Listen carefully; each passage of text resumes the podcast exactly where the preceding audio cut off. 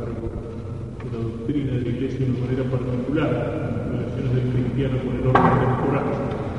Pero ubiquémonos primero en lo que es la escena.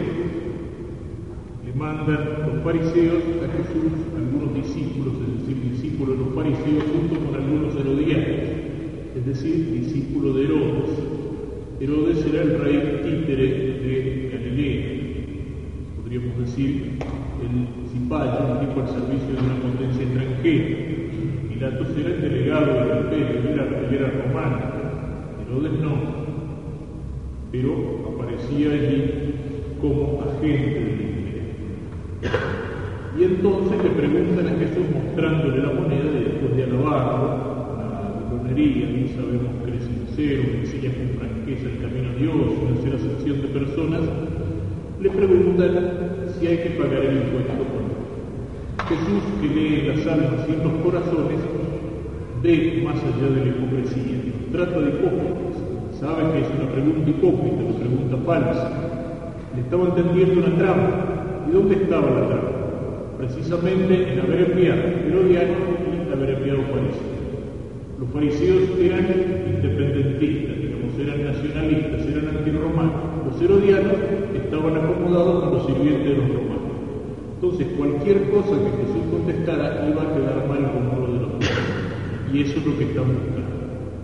Si Jesús decía, no hay que pagar impuestos, los herodianos iban a decir, este tipo es un rebelde, es un subversivo. Si Jesús decía, hay que pagar impuestos, los fariseos iban a decir, este tipo vendepatria que está vendido el imperialismo romano, César, Herodes y a Pilato.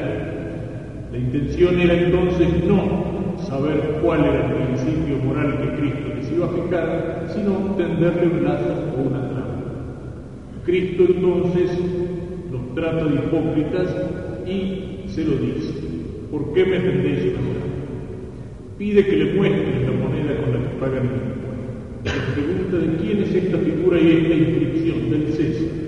Y ahí es donde pronuncia aquella frase, dad al César lo que es del César y a Dios lo que es Dios. Esto puede entenderse de distintas maneras.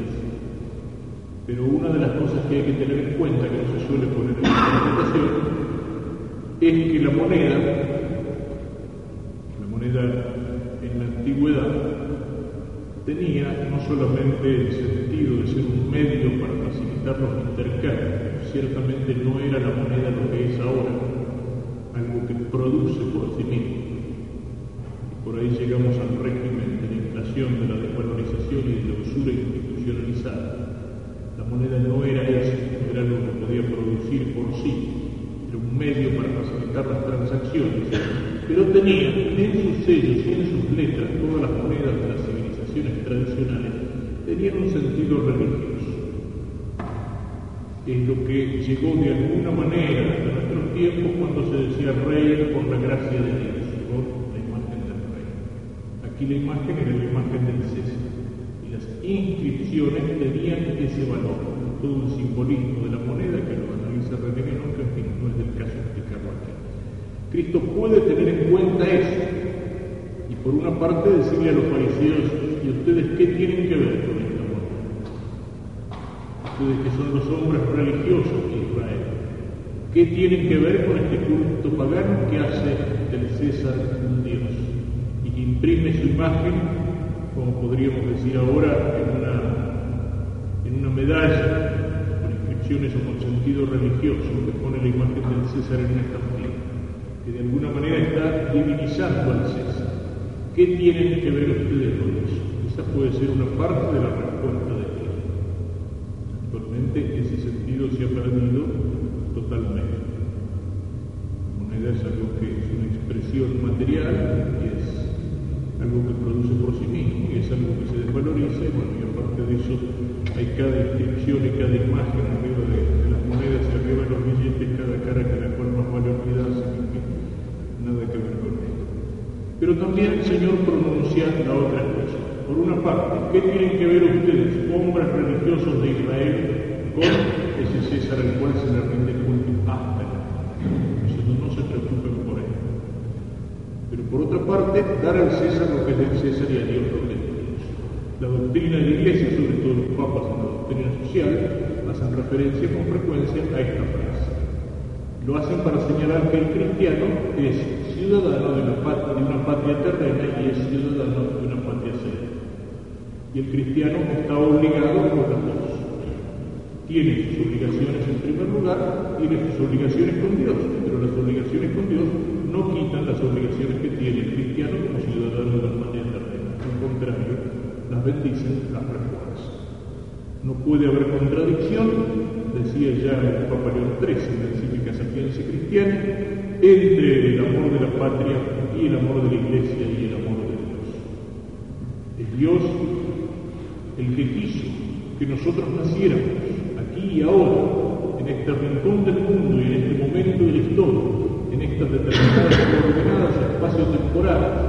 No nacimos aquí por casualidad, no existe la casualidad en los planes de Dios, existe la providencia. Y si Dios quiso que naciéramos aquí, hijos de esta patria, de esta cultura, de esta sangre, de esta historia, en la cual se encarnó de una manera particular la fe, eso pertenece al plan de la providencia de Dios. Y es aquí y ahora que nosotros tenemos que santificarnos como cristianos también cumpliendo nuestro deber como argentinos. La lealtad a las cosas del cielo no quita la lealtad a las cosas de la tierra. Es cierto que el cristiano tiene que tener las cosas claras y no mezcladas.